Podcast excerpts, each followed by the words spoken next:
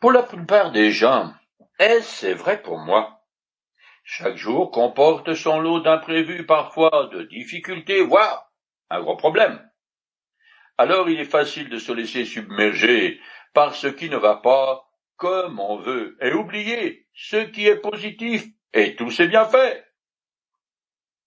Certaines personnes sont nées avec une bonne disposition et voient toujours le bon côté des choses, tandis que d'autres sont moins gâtés par la nature et ont un tempérament mélancolique ou taciturne.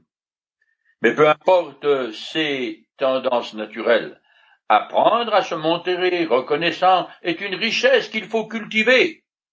Je continue à lire dans le chapitre 26 du Deutéronome. Lorsque vous serez arrivés dans le pays que l'Éternel votre Dieu vous donne comme patrimoine, lorsque vous en aurez pris possession et que vous y serez installés, chacun de vous prélèvera une part de tous les premiers produits du sol qu'il aura récoltés dans le pays que l'Éternel votre Dieu vous donne. Il les déposera dans une corbeille et se rendra au lieu que l'Éternel votre Dieu aura choisi pour y établir sa présence. Alors, tu prendras la parole et tu diras devant l'Éternel ton Dieu. Mon ancêtre était un araméen errant. Il s'est rendu en Égypte et y a émigré avec une poignée d'hommes. Et ils y sont devenus un grand peuple puissant et nombreux. Cet araméen errant est Jacob, Israël, le père fondateur des douze tribus après avoir volé le droit d'aînesse de son frère Ésaü, l'ancêtre des Édomites. Jacob a dû s'enfuir à toutes jambes de la maison familiale pour éviter d'être tué par Ésaü qui voulait se venger. Il s'est alors réfugié chez son oncle Laban, où il a demeuré vingt ans et épousé ses deux filles. Mais son beau-père s'est joué de lui, et une fois encore, Jacob a dû s'enfuir avec toute sa famille, et si l'Éternel n'était pas intervenu, il se serait fait massacrer. Ensuite, il est revenu dans le pays de Canaan, où il a dû affronter son frère Ésaü, mais grâce à Dieu, il s'est encore sorti de ce mauvais pas et a pu enfin s'installer dans le pays de ses ancêtres Abraham et Isaac. Mais pour échapper à la famine, il a dû émigrer en Égypte avec armes et bagages et une famille de soixante-dix personnes. Alors quand l'Éternel dit aux Israélites que leur patriarche était un araméen errant, ce n'est pas une exagération. Maintenant, un peuple nombreux issu des douze fils de Jacob se trouve aux portes de la terre promise, prêt à y entrer et à posséder ce pays que leurs ancêtres avaient habité en étranger. Voilà pourquoi cette cérémonie des premiers fruits rend hommage à l'Éternel pour sa protection, l'accomplissement de sa promesse et pour le don de son beau pays. Je continue. Mais les Égyptiens nous ont maltraités et opprimés en nous imposant des travaux pénibles. Alors nous avons crié à l'Éternel, le Dieu de nos ancêtres, et il a entendu nos plaintes. Il a vu notre misère, notre peine et notre détresse, et nous a fait sortir d'Égypte en déployant sa puissance. Il a plongé les Égyptiens dans la terreur en opérant des signes miraculeux et des prodiges. Puis il nous a conduits jusqu'ici et nous a fait cadeau de ce pays où ruisselle le lait et le miel. C'est pourquoi, ô Éternel, j'apporte maintenant les premiers produits de la terre que tu m'as donnés après cela, il déposera la corbeille devant l'Éternel ton Dieu, et tu te prosterneras devant lui pour l'adorer. Ensuite, avec les Lévites et les migrés qui résident au milieu de vous, tu te réjouiras de tous les biens que l'Éternel ton Dieu t'aura accordés à toi et à ta famille. Cette belle prière est un bref résumé des vicissitudes des Hébreux leur dure servitude, la demande de délivrance, ainsi que les puissantes interventions de l'Éternel en leur faveur. Cette déclaration des bienfaits de Dieu sera faite par les Juifs chaque année lors de la Pâque, ainsi que le jour qui suit la présentation de la première gerbe pour la fête des premiers fruits. C'est de cette manière que chaque Israélite se reconnaît au bénéfice de l'action de Dieu dans l'histoire de son peuple. Au cours du repas, accompagnant cette cérémonie, les Lévites et les étrangers sont invités. L'un des fils conducteurs d'un grand nombre d'articles de la loi est le partage des bénédictions divines avec ceux qui sont dans le besoin. Je continue le texte. Tous les trois ans, ce sera l'année de la dîme. Quand tu auras achevé de prélever toute la dîme sur toutes tes récoltes, et que tu l'auras distribuée aux Lévites, aux émigrés, aux orphelins et aux veuves, pour qu'ils aient de quoi manger à satiété là où tu habiteras.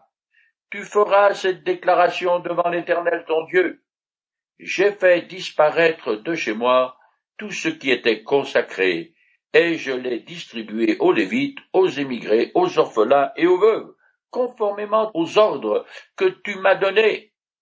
Je n'ai transgressé ni négligé aucun de tes commandements. Je n'ai mangé aucune part de cette dîme pendant que j'étais en deuil. Je n'en ai rien prélevé pour un usage impur, ni rien donné pour une cérémonie funèbre. J'ai obéi à l'Éternel mon Dieu, j'ai fait tout ce que tu m'as ordonné. Regarde donc du haut de ta demeure sainte, du haut du ciel, et bénis ton peuple Israël et le pays que tu nous as donné, comme tu l'avais promis par serments à nos ancêtres, un pays où ruisselle le lait et le miel. Cette troisième année est appelée l'année de la dîme. Outre la dîme annuelle, on en prélevait une autre, la dîme de la charité. Cette année ferme un cycle de trois ans au terme duquel l'Israélite doit s'exprimer devant Dieu afin de s'assurer que rien ne manque à ses offrandes, qu'il n'a pas dissimulé quelque chose rien que pour lui, et que toutes ces dîmes ont été versées ou utilisées pour des repas sacrés de réjouissance et de bienfaisance offerts aux Lévites, aux démunis, à la et à l'orphelin en particulier, ainsi qu'aux étrangers. La dîme des récoltes, ou sa valeur en argent, ne doit pas être employée aux achats rendus nécessaires par un deuil, ou pour faire des présents de condoléances. Le contrôle humain étant impossible, il est remplacé par une prière solennelle qu'un tricheur hésiterait de formuler. Toutes ces règles, aussi nombreuses que diverses, et qui concernent les différents domaines de la vie sociale, familiale d'Israël, ont pour objectif la pratique de la justice. J'ai déjà répété à plusieurs reprises que l'Éternel se soucie beaucoup de protéger les plus faibles et les démunis, ainsi que les droits de la femme. Il désire que son peuple soit foncièrement différent des autres, par l'adoration du Dieu unique, bien sûr, mais aussi par l'amour du prochain, parce qu'à ses yeux, c'est un acte de justice. Le chapitre 26 se termine par une exhortation finale qui sert de conclusion à l'énoncé de toute la loi. Je la lis. Aujourd'hui, l'Éternel votre Dieu vous ordonne d'appliquer ses ordonnances et ses lois. Vous y obéirez et vous les appliquerez de tout votre cœur de tout votre être. Vous avez obtenu aujourd'hui cette déclaration de la part de l'Éternel qu'il serait votre Dieu si vous suivez le chemin qu'il vous a prescrit, en obéissant à ses ordonnances, ses commandements et ses lois, et en écoutant sa parole. À son tour, l'Éternel vous a fait déclarer aujourd'hui que vous serez pour lui, comme il vous l'a dit, un peuple précieux, et qui obéit à tous ses commandements. L'Éternel votre Dieu veut vous élever en gloire, en renommée et en dignité au-dessus de toutes les nations qu'il a créées.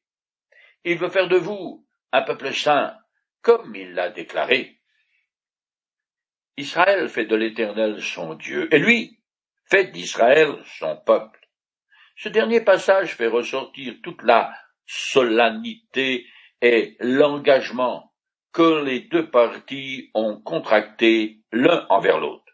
Le peuple promet fidélité et obéissance à son Dieu, qui à son tour garantit sa bénédiction et son secours. Tout au long des pages des textes sacrés, on constate que l'Éternel conclut des alliances avec l'humanité, d'abord avec Adam, puis Noé, Abraham, Isaac, Jacob, puis ses descendants, c'est-à-dire Israël, en utilisant Moïse comme intermédiaire. Certaines de ces alliances sont inconditionnelles, comme celle avec Abraham, à qui l'Éternel a promis une postérité et un pays. Dans ce cas, Dieu accomplit ce qu'il a résolu sans tenir compte du comportement humain avec le peuple d'Israël. Il en est tout autre, car le contrat d'alliance est conditionné par l'obéissance du peuple. Nous arrivons au chapitre 27 du Deutéronome qui contient le troisième grand discours de Moïse. Une fois entré dans le pays de Canaan, le premier devoir du peuple sera de graver la loi sur des pierres et de ratifier de leur bouche les bénédictions et les malédictions qu'elle contient. Ce sont des actes très solennels. Je commence à lire le chapitre 27. Moïse, accompagné des responsables d'Israël, donna au peuple les ordres suivants. Vous observerez tous les commandements que je vous donne aujourd'hui. Le jour où vous traverserez le Jourdain pour entrer dans le pays que l'Éternel votre Dieu vous donne. Vous érigerez de grandes pierres, et vous les enduirez de chaux. Dès que vous aurez traversé le feu, vous inscrivrez toutes les paroles de cette loi sur ces pierres.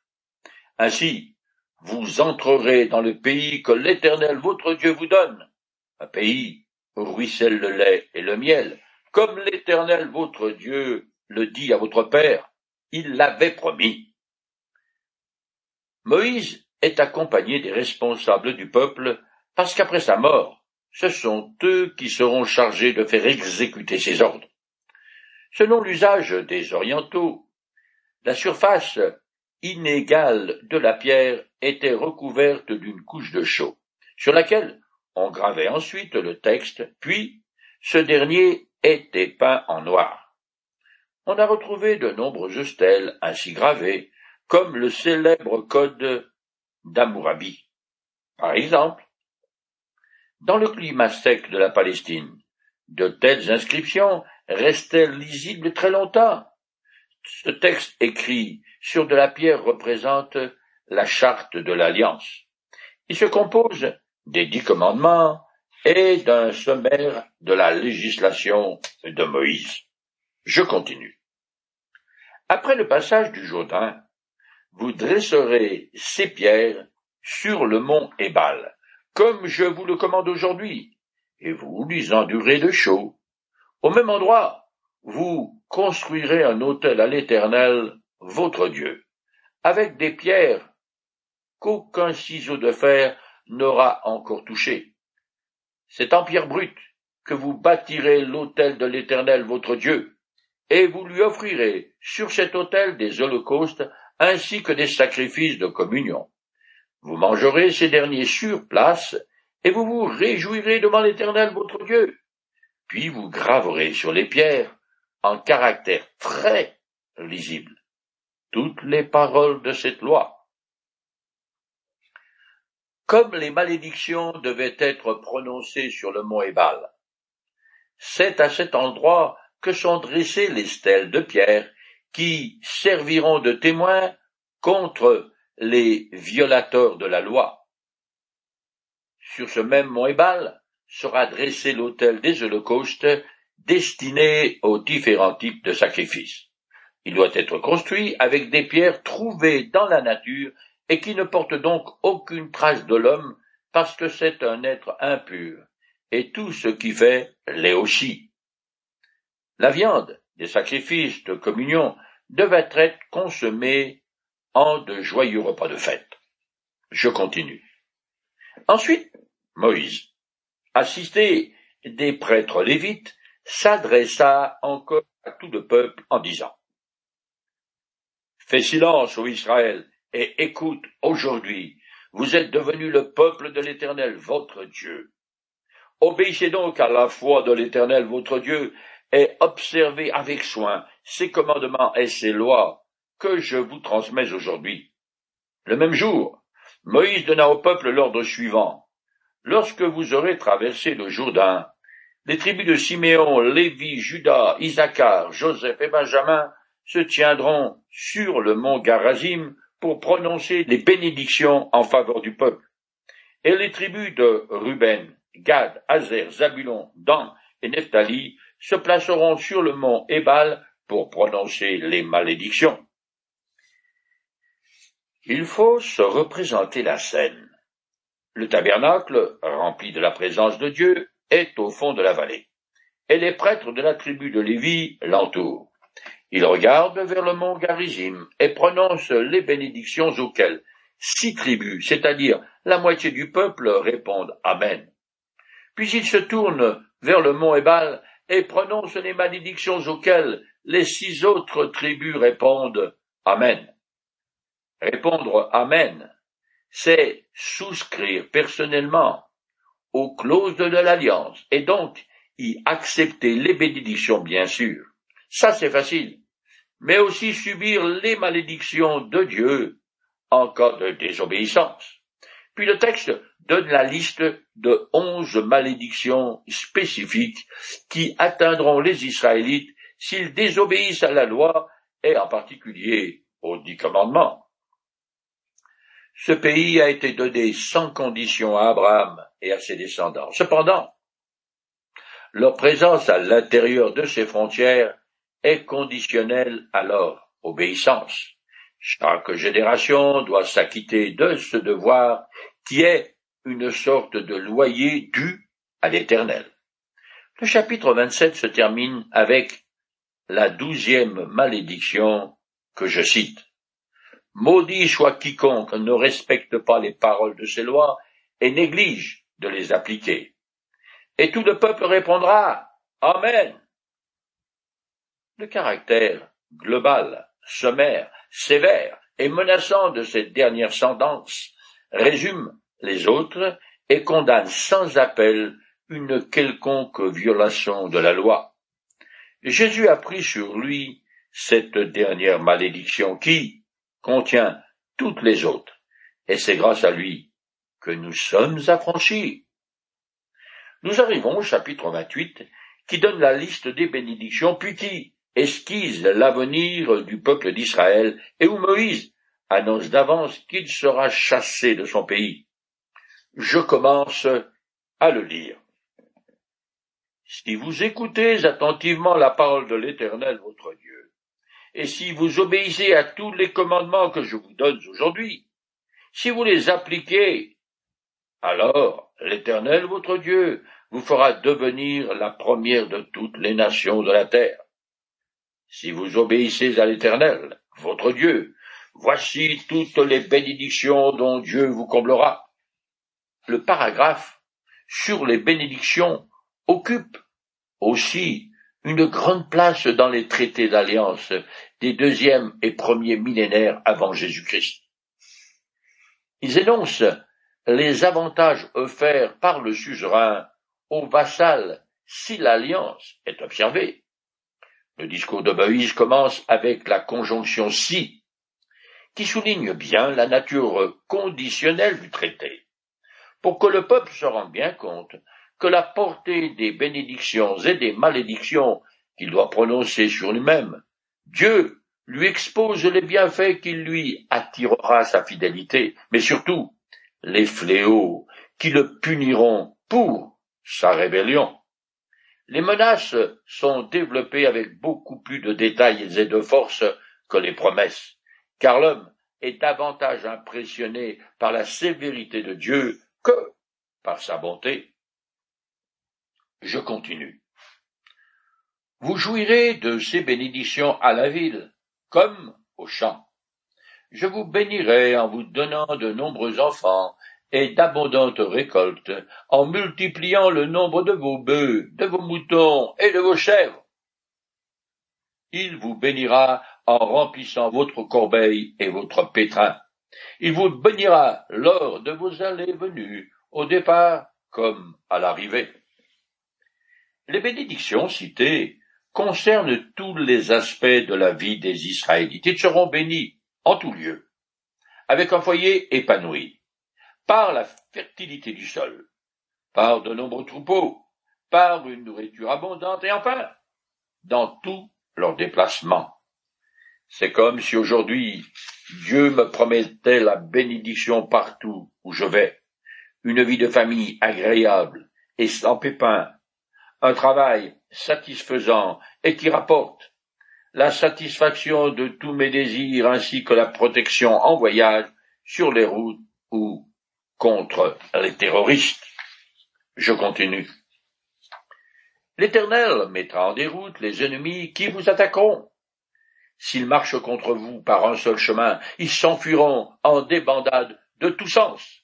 L'Éternel vous bénira en remplissant vos greniers et en faisant réussir tout ce que vous entreprendrez. Oui, l'Éternel votre Dieu vous bénira dans le pays qu'il vous donnera. Si vous obéissez au commandement de l'Éternel votre Dieu, et vous suivez les chemins qu'il vous a prescrits, il fera de vous un peuple saint pour lui, comme il l'a promis par serment. Tous les peuples de la terre verront alors que l'Éternel est invoqué en votre faveur, et ils auront du respect pour vous. Ces bienfaits concernent la nation. À la bénédiction sans égale que recevra Israël, tous les peuples reconnaîtront que l'Éternel, Dieu d'Israël, est le seul vrai Dieu et la divinité authentique de la fertilité et de la fécondité. Comme il promet de pourvoir à tous les besoins des Hébreux, ils n'ont pas à suivre les idoles cananéennes pour devenir prospères je continue plus loin. Par contre, si vous n'obéissez pas à l'Éternel votre Dieu, si vous ne veillez pas à appliquer tous les commandements et ces lois que je vous transmets moi-même aujourd'hui, voici quelles malédictions fondront sur vous. Vous serez maudits à la ville comme au champ. La malédiction reposera sur votre corbeille à fruits et sur votre pétrin. Dieu maudira vos enfants et vos récoltes et les portées de vos troupeaux de gros et de petits bétail. Maudits serez-vous dans vos allées et venues, au départ comme à l'arrivée. Le caractère conditionnel de l'alliance apparaît encore avec par contre, si vous n'obéissez pas, le refus des Israélites de se soumettre à l'Éternel les conduira au désastre.